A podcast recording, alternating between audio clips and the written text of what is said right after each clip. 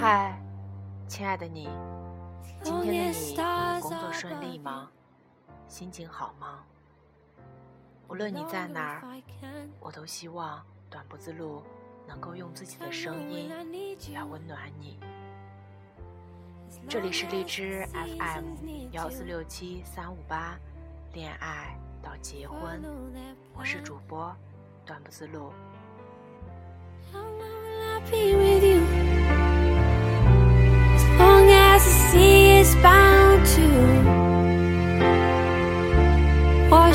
现在大家听到的这首歌是《How Long Will I Love You》，我会爱你多久？这首歌是在看电影《About Time》时，相爱的两个人一起乘地铁去上班，在地铁通道里，卖唱的艺人欢乐地对着他们唱着这首歌，那一瞬间，似乎空气都是闪闪发亮的。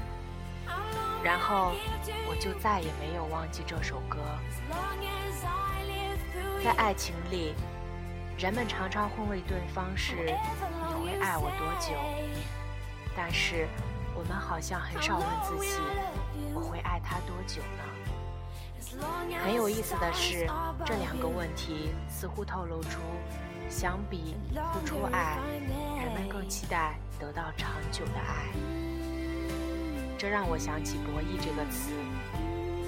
爱情是一场博弈，这句话很多人一定听过，并且同意。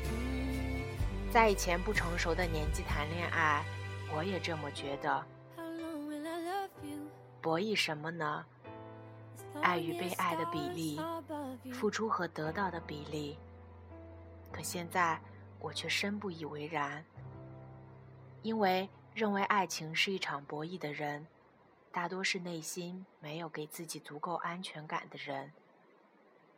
就像内心有个洞，需要对方许诺爱你天长地久的誓言，需要一次次确认对方爱自己，去填补内心那个洞。遗憾的是，这样的填补方式导致的结果就是很难爱的享受和愉悦。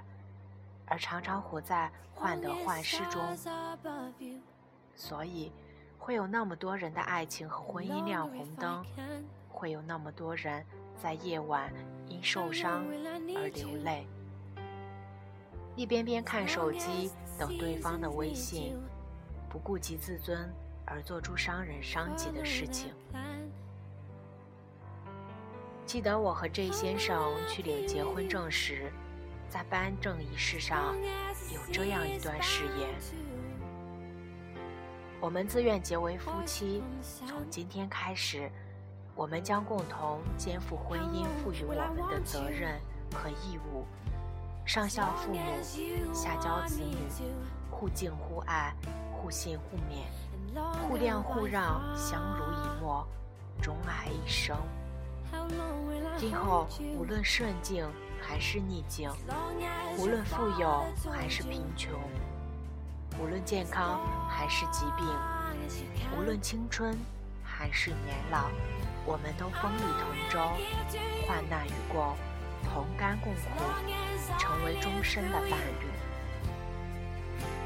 我很喜欢这段誓言，在我宣誓完的时候，我相信自己愿以最大的能力去实现它。也相信这一先生如此。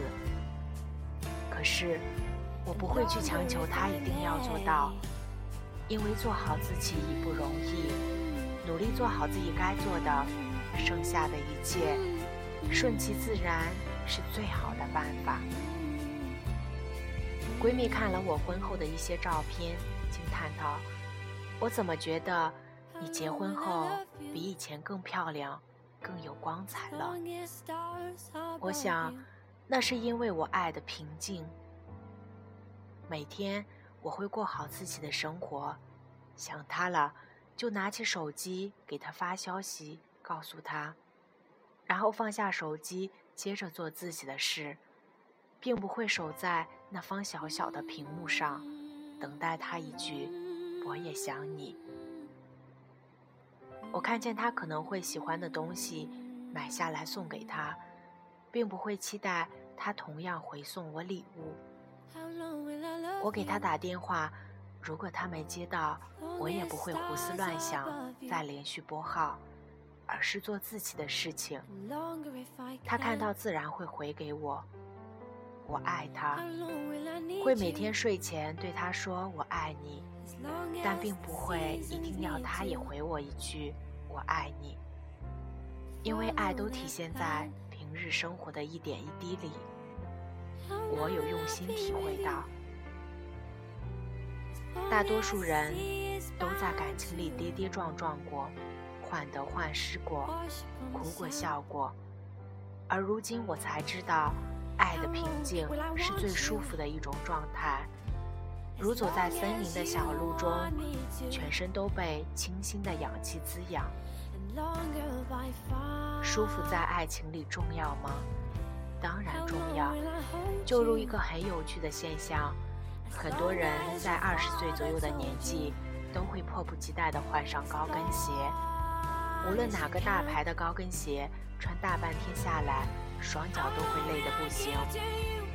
可是为了美丽，还是会有很多人对高跟鞋前赴后继。我和很多人一样，也曾买过高跟鞋，可是到后来。高跟鞋都被束之高阁，除非一些活动或宴会场合需要，我才会拿出来穿。平日里，更爱穿双让自己舒服的平底鞋或者休闲鞋。走在美国街头，大衣配休闲鞋，连衣裙配平底鞋，比比皆是。爱的人舒服，看的人也养眼。我们都，我们都是到了一定年纪，会发现与潮流和美丽相比，让自己舒服才更加重要。爱情也如是，跟少不更事时的反复折腾和无休止时的纠缠相比，爱的舒服才是王道。身体和内心的舒服，能够带来稳定的情绪，所散发出来的能量。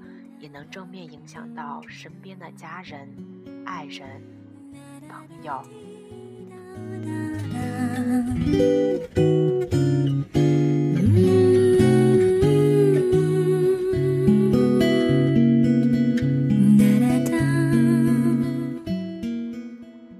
真正的爱一个人，首先学会的不是如何爱人，而是自爱。只有真正懂得自爱的人。才会逐步建立起内心的安全感，才会知道如何用对的方式去对待爱人和爱情。当你足够的爱自己，你的感情系统能够自给自足，你就不会再不断的向别人索取爱和关心，而是能够自在情愿的付出，且不因此为资本去向对方进行情感绑架。如此，才不会在每一份付出开始之时就开启计较模式，希望着对方要同样甚至更多的回报自己。没有这般计较和希望，就不会有失望，也不会由失望叠加而成的绝望和失无望。当你内心有安全感了，懂得自爱了。知道如何让自己过得舒服了，你就不用再问你爱我吗？你会爱我多久？你会永远爱我吗？这样无聊的问题，不用把心思放在思考如何让对方更爱自己的这件事上，也不用把时间浪费在研究那些句复数上。更不用把精力浪费在纠结谁爱谁更多一点这件事儿上。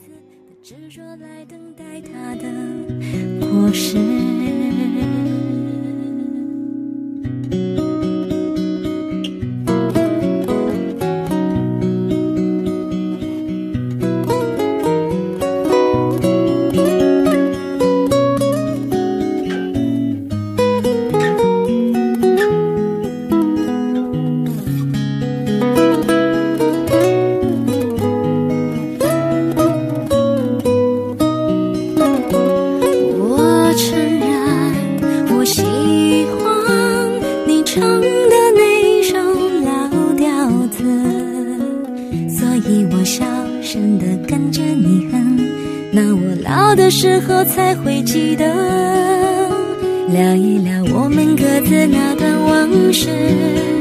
多年以后，是不是还有前世？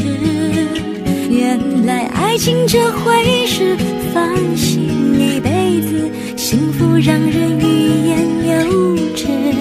聊一聊我们未来那些日子，是否在天亮以后不？原来活着的样子是坦然的过一辈子，过程只是让你更懂事。原来活着的样子。